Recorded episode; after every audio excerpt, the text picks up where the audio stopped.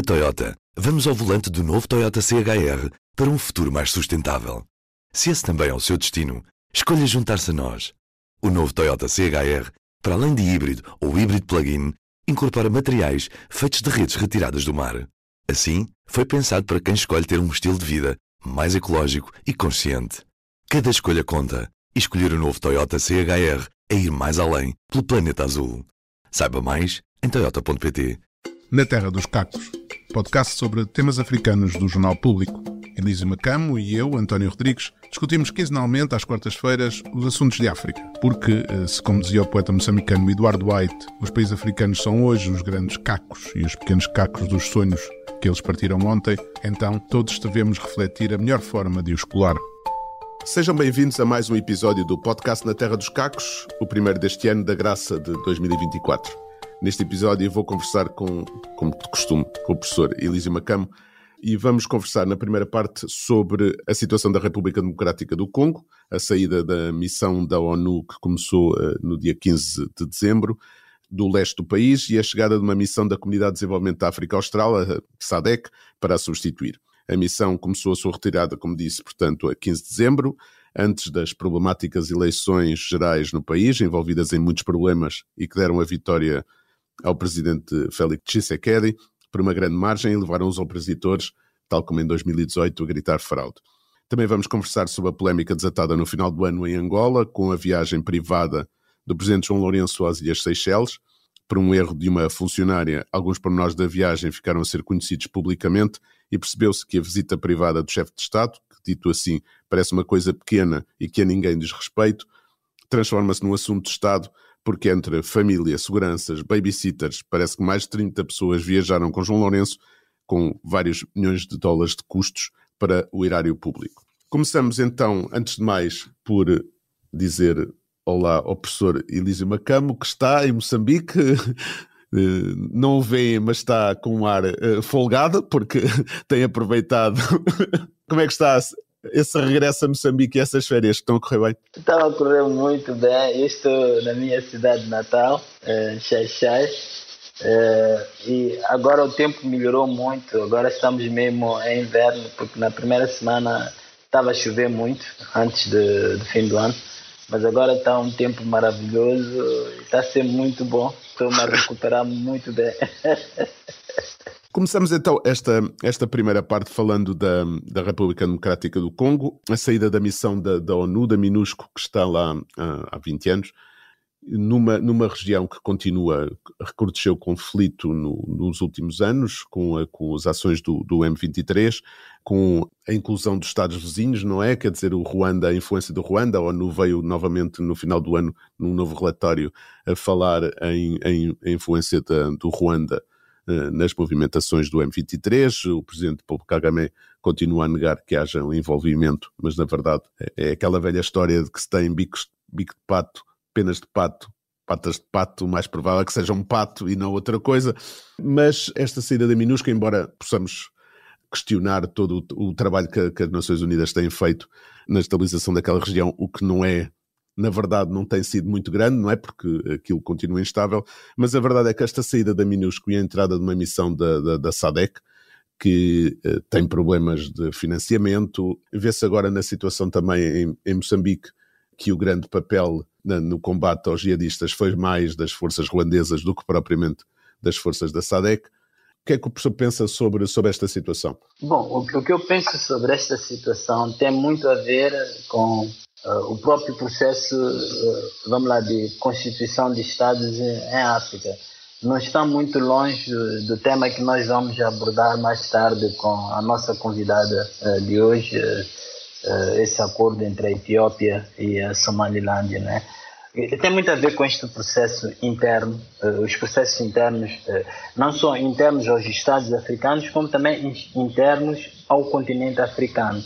E o grande papel que é sempre assumido por instituições internacionais, porque naturalmente sem a capacidade financeira que essas entidades têm, há muitas dificuldades dos nossos estados fazendo o trabalho que precisam de fazer para a sua própria pacificação. Mas o segundo ponto tem a ver com vontade política, não é? Porque o sucesso mesmo, vamos lá, da missão das Nações Unidas ou da missão eh, da SADC depende da vontade política interna.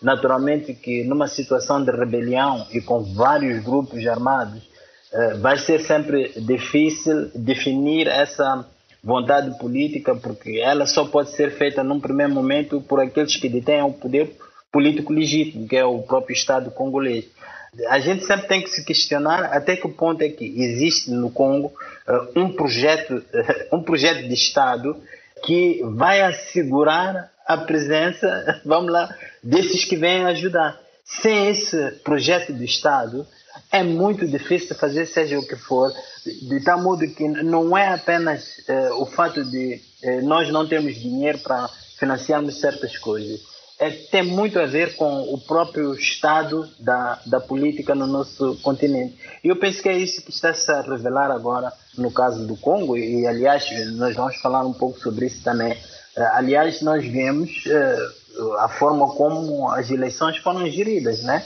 Uh, são um sinal claro da ausência de um projeto político claro para este país é realmente um problema interno, de coerência política interna. A partir do momento em que esta construção do Estado, do, do Estado congolês continua, continua a falhar, porque na verdade aquilo é um Estado gigantesco, com graves problemas de, ligações, de ligações rodoviárias, não há ligação entre Kinshasa e, e, e todas, e, e, as grandes cidades uh, do país.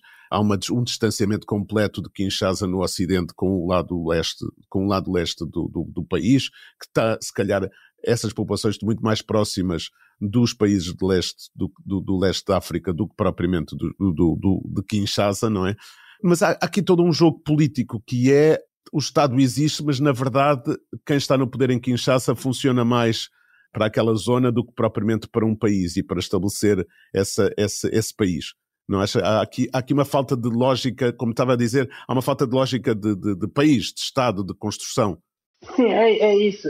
Quer dizer, até certo ponto, uh, e, e isto é um pouco controverso o que eu vou dizer, uh, mas é necessário que isso se diga, ou é necessário que eu diga isso aí. Eu acho que praticamente o Estado pós-colonial em África é um Estado colonial, uh, né? na sua relação com, com a periferia do centro. Né? É, é um Estado colonial em muitos casos, e, e, o exemplo clássico disso é um país como o Congo, que é imenso. É, é imenso uh, para uh, a capacidade e coerência estatal dessa entidade.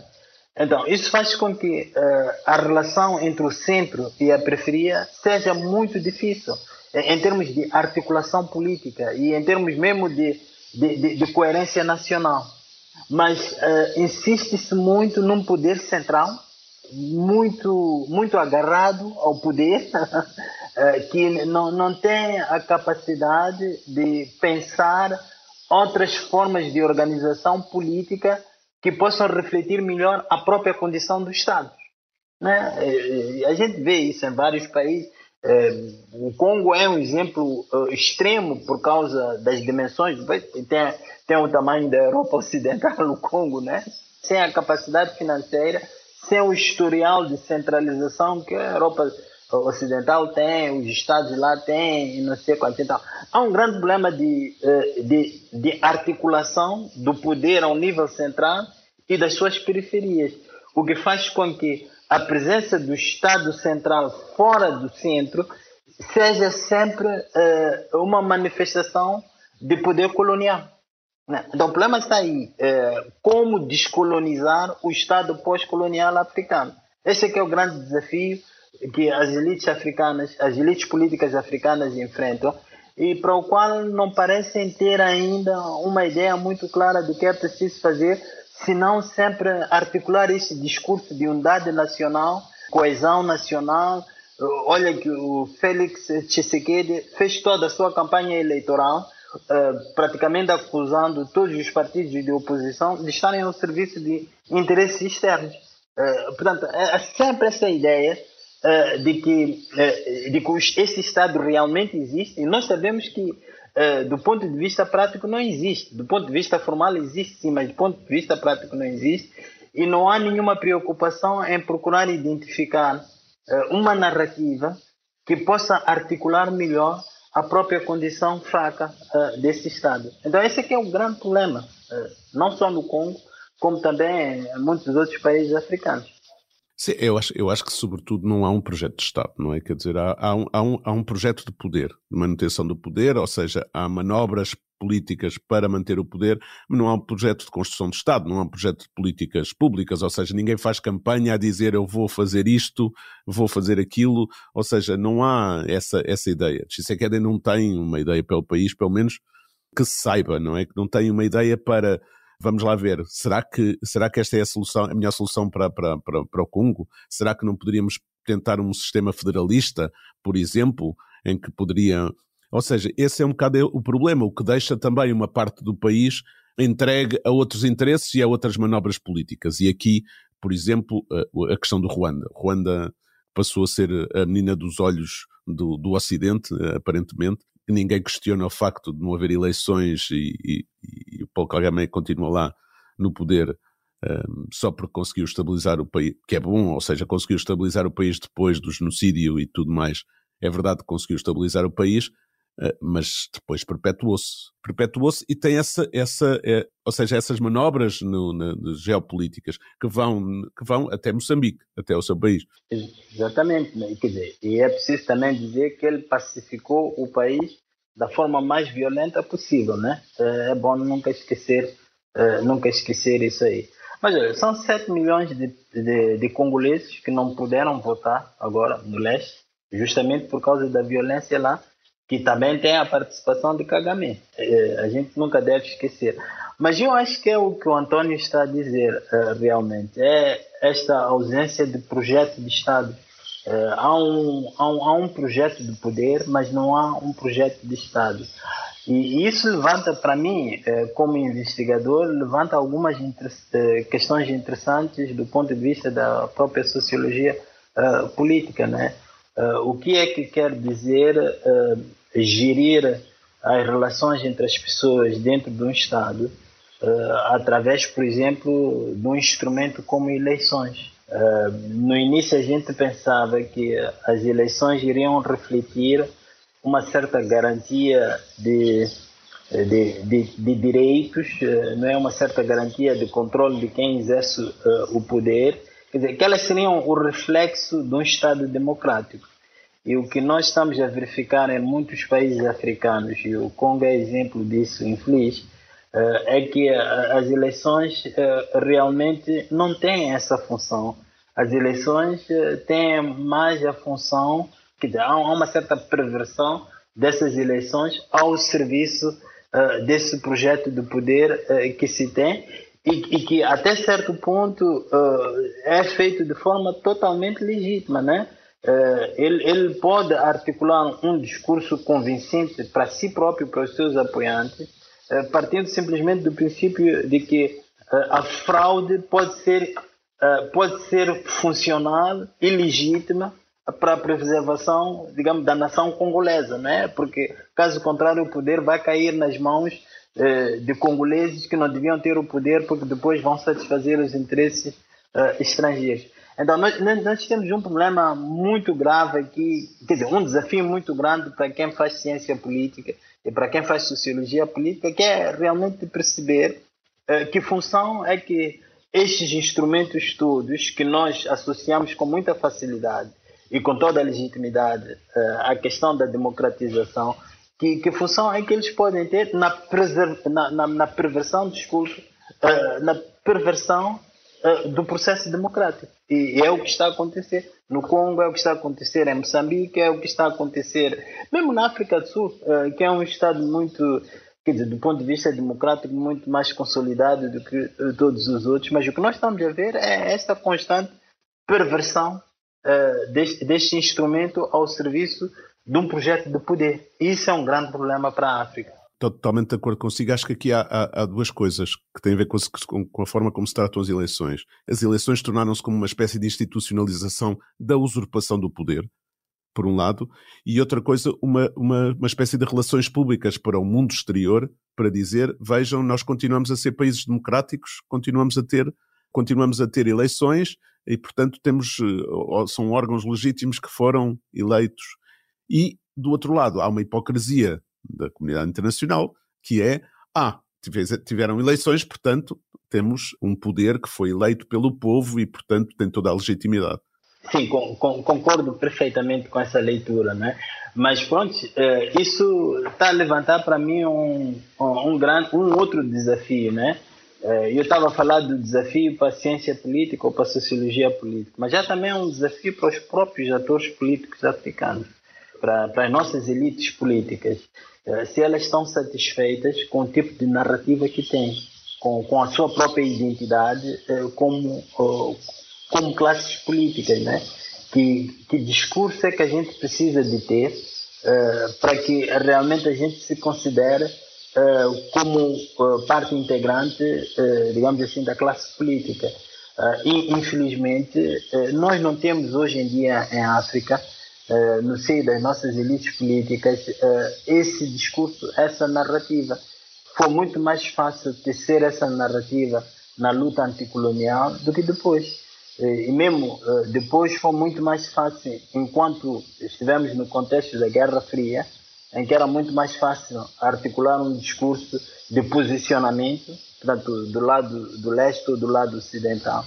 Mas hoje em dia, em que esses posicionamentos são menos claros e são menos fáceis de fazer, nós começamos a ver fragilidade eh, da narrativa política das elites africanas das elites políticas africanas. Então, esse para mim é um grande problema uh, que, nós, uh, que nós vamos ter que refletir com, com, com, muito mais força e com muito mais ímpeto ainda do que tem sido, uh, do que tem sido o caso. O que nós temos visto em vários países africanos é apenas a, a fuga para frente, né?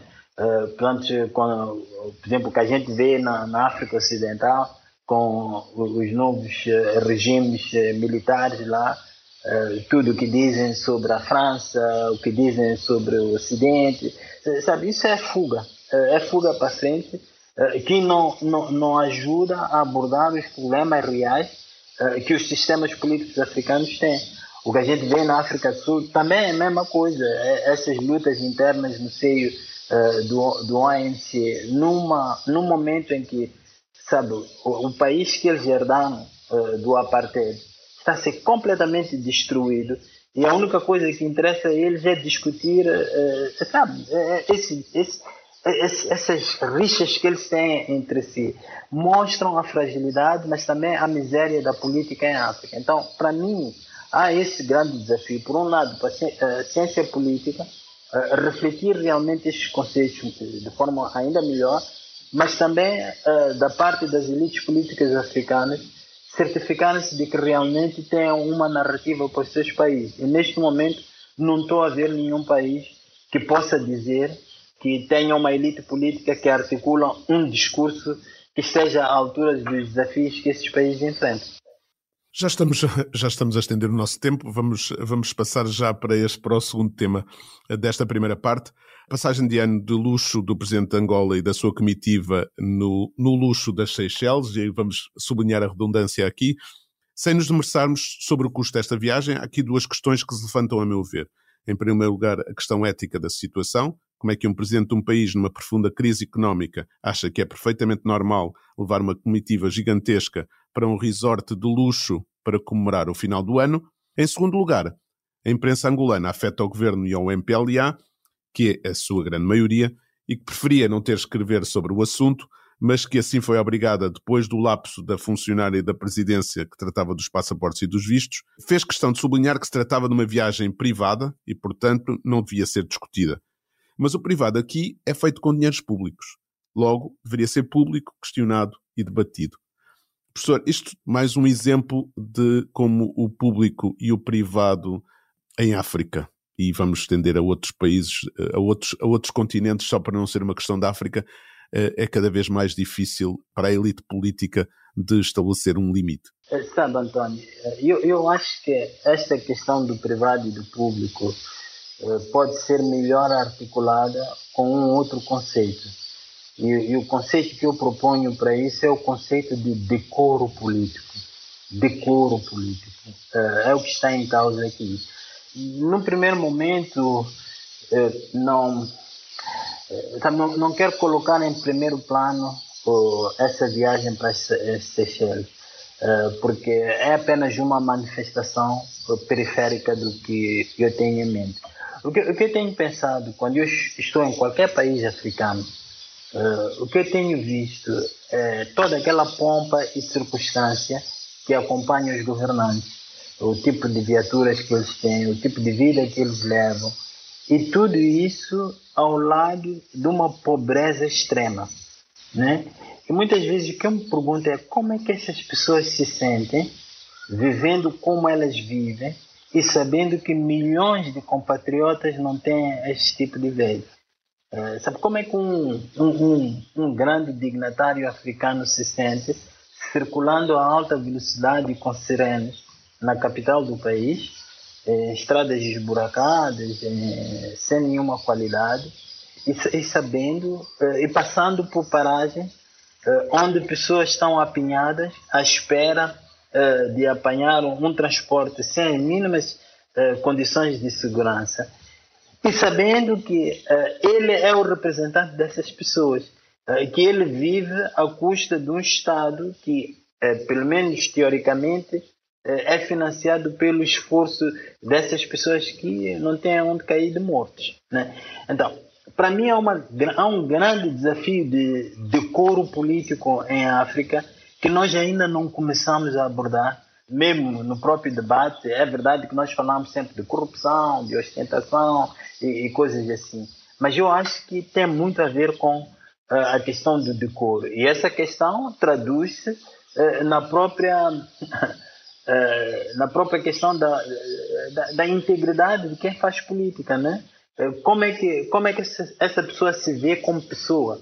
As, as maiores riquezas no continente africano, o, o maior conforto nas sociedades africanas eh, vem da posição que a pessoa ocupa no Estado. não vem do esforço individual, do ponto de vista do empreendimento privado, individual, é tudo, é quase tudo à custa do Estado. Né? Então, que relação é que as pessoas deviam ter com o tipo de vida que levam e as circunstâncias em que a maioria da população uh, uh, vive. Então, é, é, nessa perspectiva que eu olho para o que está a acontecer, uh, o que aconteceu agora em, em Angola. o caso das Seychelles é apenas um exemplo, mas nós também, em Angola, está-se a discutir, por exemplo, a questão das viaturas para os deputados do, do parlamento, né? E são viaturas de luxo, custam milhões e milhões, é, e, e, e, sabe, num país que tem altos níveis, altos índices de pobreza como, uh, como Angola, né? Como é que as pessoas se sentem? E não é só uh, a, a pessoa que está no governo, é também a pessoa que está na oposição. Então todos já viveram à custa do Estado, e, sabe? e não necessariamente do seu esforço individual. Sim, há como que vivem cada vez mais numa bolha de poder uma elite cada vez mais afastada da população, que é mais cosmopolita até, que conhece, que estudou fora, que conhece mais o mundo do que conhece o seu próprio país. E como conhece mais o mundo que o seu próprio país, não sabe o que fazer com o seu próprio país. E vive, e vive em função daquilo que o Estado lhe dá, porque basicamente quem trabalha para o Estado tem as benesses do Estado. E, e portanto, isso é uma, um objetivo em si, não é? Manter essas benesses. Por isso é que muitas, muitas vezes também, por exemplo, no, nos gritos de fraude, sempre em eleições da oposição, e essa oposição que depois acaba por assumir os seus cargos no Parlamento, ou seja, porquê? Porque se não assumir esse não tem, não tem o dinheiro que o Estado lhes dá. E, portanto, depois não consegue funcionar. Essa é um bocado também a, a lógica da manutenção do poder, porque mesmo com os gritos de fraude, essa oposição continua a cumprir as regras. Exatamente eu há vários anos eh, fiz um estudo para a DFID, que é o organismo de cooperação internacional eh, do Reino Unido, eh, que era mais sobre a questão do o apoio direto orçamental em Moçambique, se ele punha em causa eh, ou não o processo de democratização ou da consolidação da democracia em Moçambique. E uma das grandes questões que estava a ser discutida nessa altura tinha a ver uh, com as regalias dos funcionários públicos uh, do Estado moçambicano. Porque, por causa da forte presença de, de vários organismos internacionais, tinha entrado o hábito de dar certas regalias a pessoas que trabalhavam em projetos ligados a esses organismos internacionais. E, eram regalias eh, que davam salários, ou rendimentos chorudos eh, a essas pessoas. Claro, colocava-se a questão de saber eh, se era justo que pessoas que trabalhavam eh, tanto quanto os outros, tanto quanto os técnicos estrangeiros, e talvez até com mais competência do que os técnicos estrangeiros, se essas pessoas deveriam receber salários de miséria simplesmente porque eram moçambicanos, estavam a trabalhar para o Estado moçambicano e, que, portanto, uh, pronto, deviam ter salários iguais, uh, digamos, ou ajustados aos níveis uh, nacionais. mas também a outra questão é saber o, o, que é que isto significa em termos de coesão nacional. Eh, em, em, termos de, eh, eh, pronto, de justiça social. Né? Então havia essa discussão. E uma das exigências que os doadores faziam era que esses rendimentos todos, essas regalias todas, fossem contabilizadas como parte do, do, do salário individual de, dessas pessoas. E houve uma grande resistência a isso. E o resultado disso, qual foi? Foi de que as pessoas pura e simplesmente recusaram-se a, declarar, digamos, essas regalias como parte do seu rendimento, eh, do seu rendimento normal. E isso, eh, eh, a longo prazo, a única coisa que isso mostrou é, é, é de facto o, uma espécie de deslocamento, como o Antônio estava a sugerir, deslocamento das elites nacionais em relação ao seu próprio país. Porque são pessoas que estão a viver segundo padrões que não refletem de nenhuma forma a realidade do seu país, são pessoas que estão fora do seu próprio meio. E, é isso que se vê eh, sempre. E é por isso que eu insisto muito nesta noção de decoro político, justamente para chamar a atenção uh, das pessoas que é um grande desafio aqui, que é um desafio de integridade pessoal, né? de, de, de a pessoa sentir uh, não é que uh, está a viver à custa de outras pessoas. Que, sabe, um, para mim é uma grande diferença entre alguém fazer um empreendimento privado, enriquecer e viver, uh, desfrutar essa riqueza. E, e, alguém trabalhar para o Estado em Moçambique ou em Angola ou no Congo e, e, viver de uma forma que mesmo pessoas que estão em Portugal ou na Suíça uh, ou na Alemanha uh, não conseguem viver. não é? Porque o, o, sim, claro, a gente tem que dizer isso de, de, dessa maneira. É tão fácil, é tão fácil aqui obter uma viatura de luxo. Yeah? Uh, sem pagar sequer um centavo. Né? É muito fácil, trabalhando simplesmente para o Estado. Não é? Sabe, a expectativa é que as pessoas têm que trabalham no Estado em posições sérias de viajarem em classe executiva é tão normal para essas pessoas que não é normal para, nenhum de nós. A, a reitora da minha universidade na, na Suíça não viajem em classe executiva. né?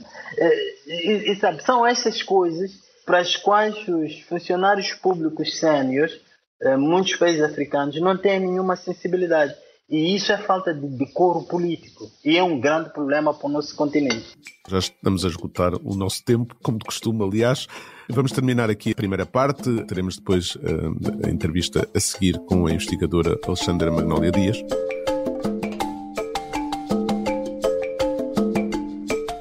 Passamos então à segunda parte deste podcast, mais um episódio de, do Na Terra dos Cacos. Temos connosco a investigadora Alexandra Magnólia Dias.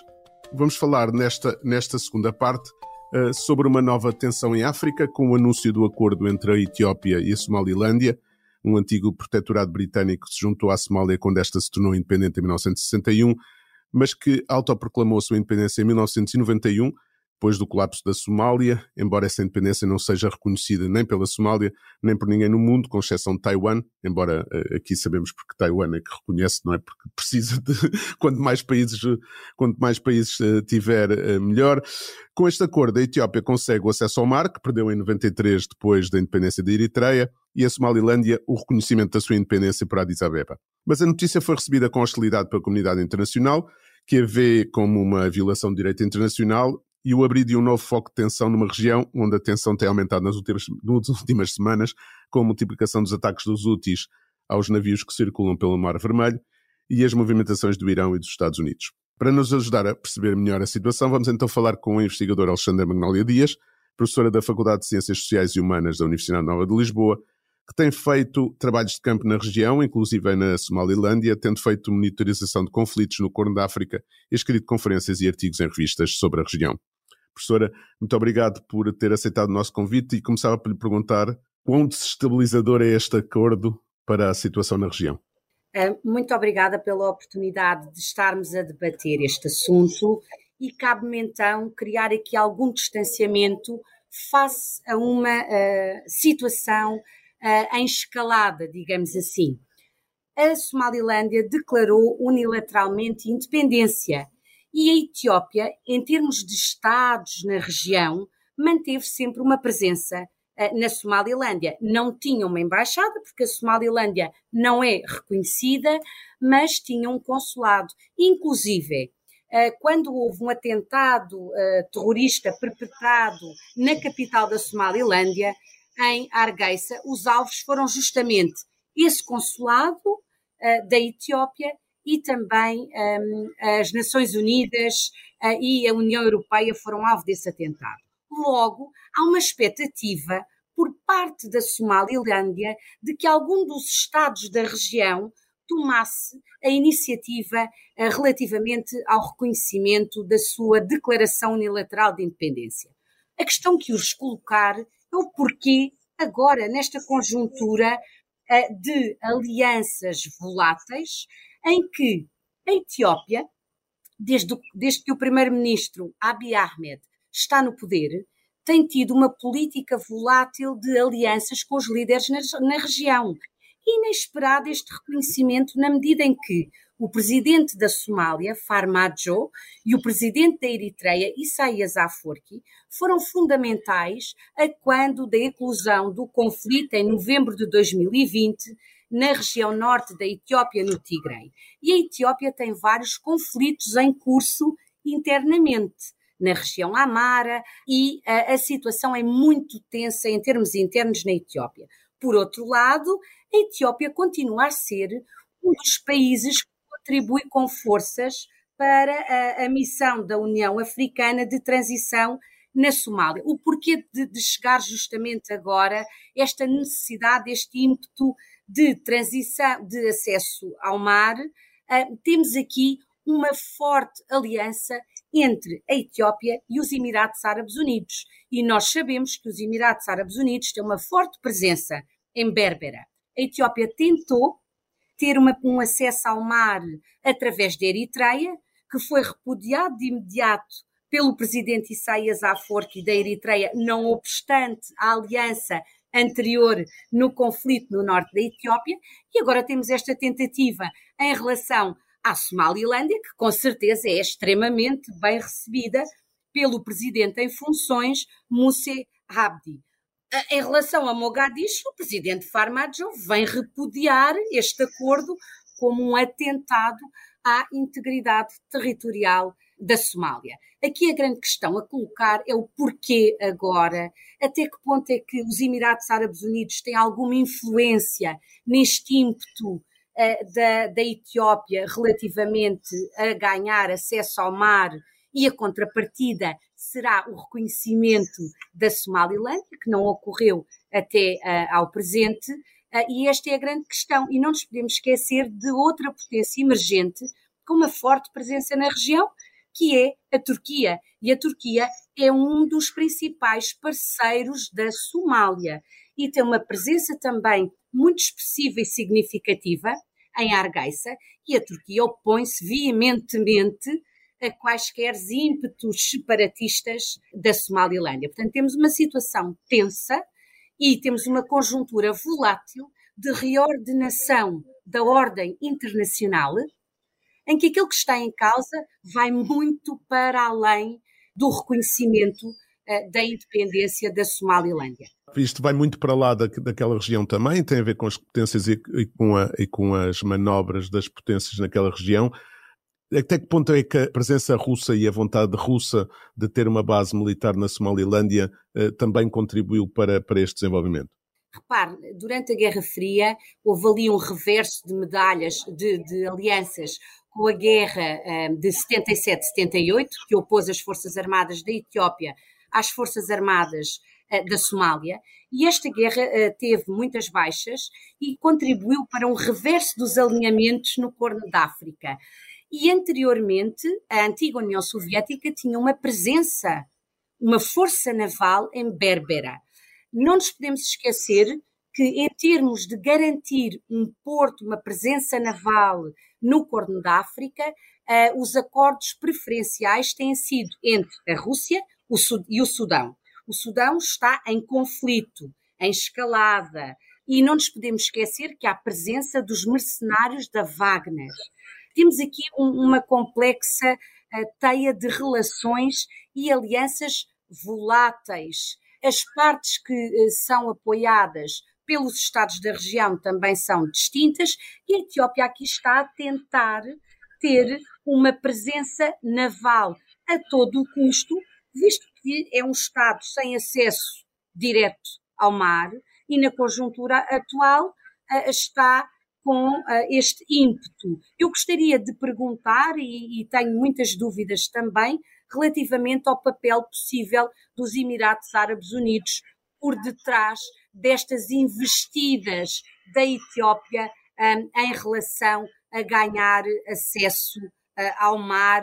Já tentou na Eritreia, agora está a tentar o Porto de Zeila, Porto de Berbera, sendo que o porto preferencial que a Etiópia tem usado desde que a Eritreia se tornou uh, independente e desde o, uh, o conflito de 98-2000 que opôs as Forças Armadas da Etiópia à Eritreia nessa altura, em que a Etiópia perdeu acesso ao porto de Assab, porto preferencial para a Etiópia, tem sido Djibouti. E Djibouti, como nós bem sabemos, é pela sua localização geoestratégica, um hub de concentração de forças navais de uh, grandes potências, potências tradicionais, potências emergentes. Alexandra, eu queria desviar um pouco a conversa para uma questão talvez mais histórica e politicamente interessante em África, porque houve sempre aquela ideia de que as fronteiras coloniais uh, deviam ser preservadas, né?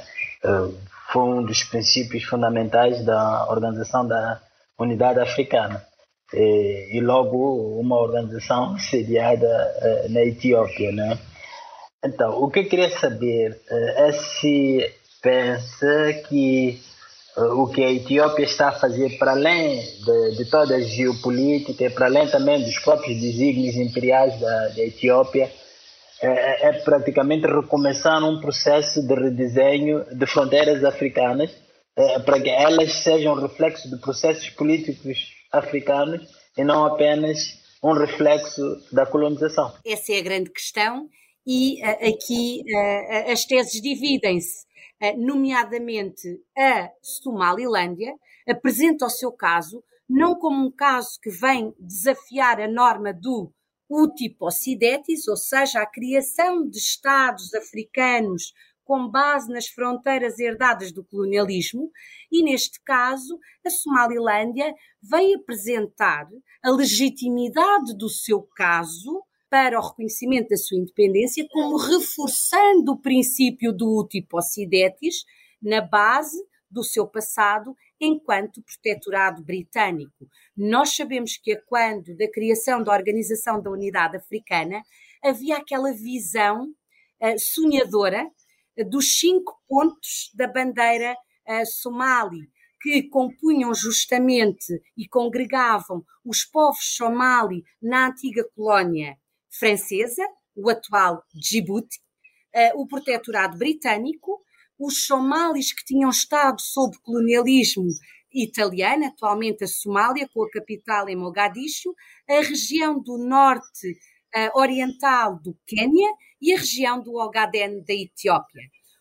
Os uh, cidadãos da Somalilândia, do antigo protetorado britânico, sentiram-se traídos, entre aspas, porque os seus primos, familiares, através das fronteiras na antiga colónia francesa, optaram por um, uh, eh, rumar à independência uh, num uh, novo Estado, o Estado de Djibouti, que reuniu os Afar e os Isse, que são também somalis. Logo, só para concluir aqui esta questão, não se trata de um desafio às fronteiras herdadas pelo colonialismo, ainda que Mogadishu não entenda os ímpetos de Argeisa relativamente à sua independência como reforçando este princípio, que foi o princípio subjacente à criação de novos Estados africanos. Em relação ao, ao Al-Shabaab e ao terrorismo na, na, na Somália, o Al-Shabaab reagiu perante este acordo, uh, mostrou-se contrário, logicamente.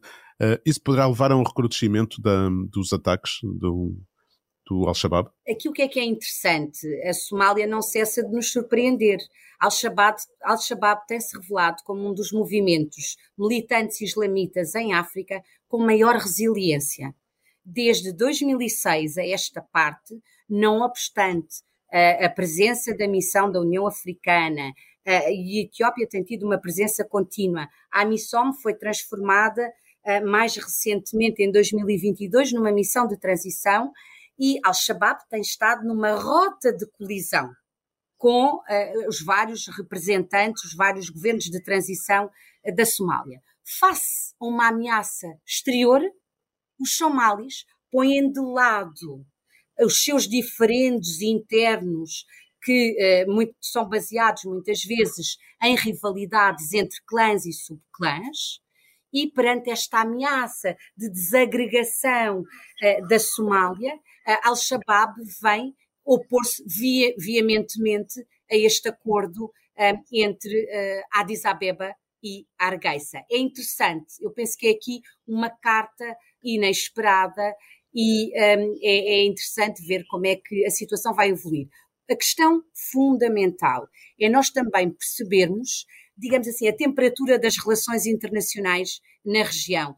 Tanto a União Europeia opôs-se veementemente e declarou o seu apoio à integridade territorial da Somália, e a União Europeia tem tido vários programas ao longo dos anos de apoio à realização de eleições presidenciais eh, na Somalilândia. Teve um papel importantíssimo. A Somalilândia tem tido uh, eleições e as, as, próximas eleições estão programadas para novembro de 2024, ao contrário do resto da Somália, da antiga colónia italiana. Mas aqui a União Europeia opôs veementemente.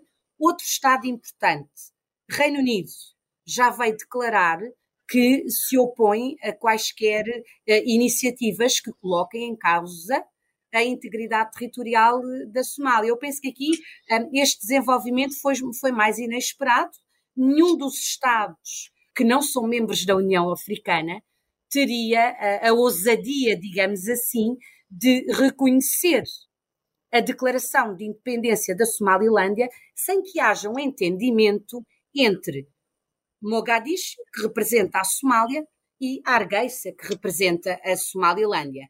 Aqui a, a carta também que é inesperada é que tenha sido justamente como Elísio Macam relembrava, um dos Estados fundadores da Organização da Unidade Africana e que tem justamente a sede da União Africana a tomar esta uh, iniciativa. Mas um, ehm, temos aqui também que entender uh, questões de política interna da Etiópia, uh, o que se tem transformado na Etiópia desde que o uh, presidente, o primeiro-ministro Abiy Ahmed, que foi Nobel da Paz, chegou ao poder em 2018, que se apresenta como um bastião da paz, da estabilidade na região, e neste momento temos a Etiópia, ao invés de ser uma fonte de acolhimentos de refugiados da região, uh, a Etiópia está-se a revelar uh, uma fonte de instabilidade na região. Este reconhecimento, numa outra conjuntura, poderia ter sido uh, acompanhado de forma diferente e poderia ter tido uma receptividade diferente em outras capitais africanas. Na atual conjuntura, é um foco extra de tensão numa uh, região que já está a ser fustigada por uh, vários conflitos, desde os conflitos no Sudão aos conflitos internos também na Etiópia. Poderá haver alguma retaliação por parte da Somália? Terá força para retaliar? Uma oposição entre a Somália e a Etiópia é de veras preocupante. Guerras clássicas em África, conflitos interestatais que opõem as Forças Armadas de Estados soberanos em África têm sido a exceção e não a regra. E se olhamos para as tendências e padrões de conflito em África, é justamente na região do Corno da África onde temos uma maior incidência deste tipo de conflitos. Logo, não é surpresa, motivo de surpresa, o alarme das principais chancelas, desde Bruxelas, desde Londres, desde Washington, D.C., há aqui uma preocupação relativamente a outro foco de instabilidade e uh, a uma possível ou eventual oposição entre forças armadas de dois Estados soberanos. E não podemos descurar a determinação dos somalis em defenderem a sua integridade territorial e em se defenderem e serem capazes de se unir face a uma ameaça externa. Professora, eh, muito obrigado. Já não temos mais tempo para continuar. Obrigado pelos, pelos seus esclarecimentos. O privilégio foi meu. Continuação. Um bom podcast.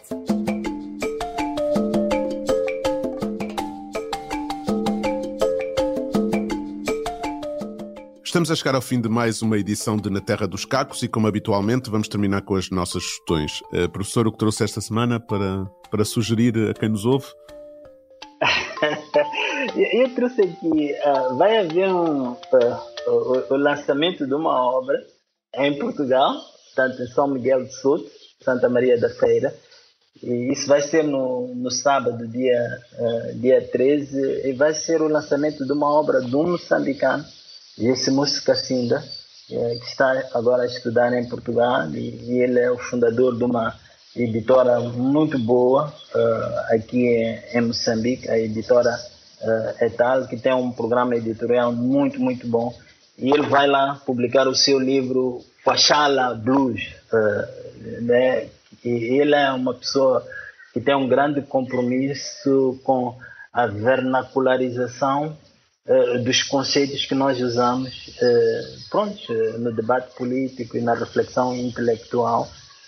E eu sempre acho muito bom quando vejo autores africanos a, a, serem publicados em Portugal, né? Porque o contrário a gente vê menos, né? autores portugueses a serem publicados cá. Então é sempre muito bom ver isso aí e, e eu gostaria de chamar a atenção para esse lançamento. Vai ser às 21h30, né? São Miguel de, de Souto, Santa Maria da Feira é o Gessimus Cassinda com o seu Quachala Blues. Vamos ter uma, uma, umas sugestões muito moçambicanas, porque eu também vou sugerir eh, um livro moçambicano. Uh, da minha parte, não uma coisa nova, mas venho retirar do baú uma coisa mais antiga, uma coisa que este ano completa um aniversário redondo. Trata-se do livro Nós Matamos o Cão Tinhoso, o livro do, do escritor moçambicano Luís Bernardo Onuana, que uh, foi lançado em 1964, originalmente é um marco na literatura, na literatura moçambicana moderna, uma importante marca na literatura de língua portuguesa e um livro que vale a pena ler ou reler. Eh, em Portugal está editado pela Cotovia e faz parte do, muito bem do Plano Nacional de Leitura. Uh, e eu termino por aqui.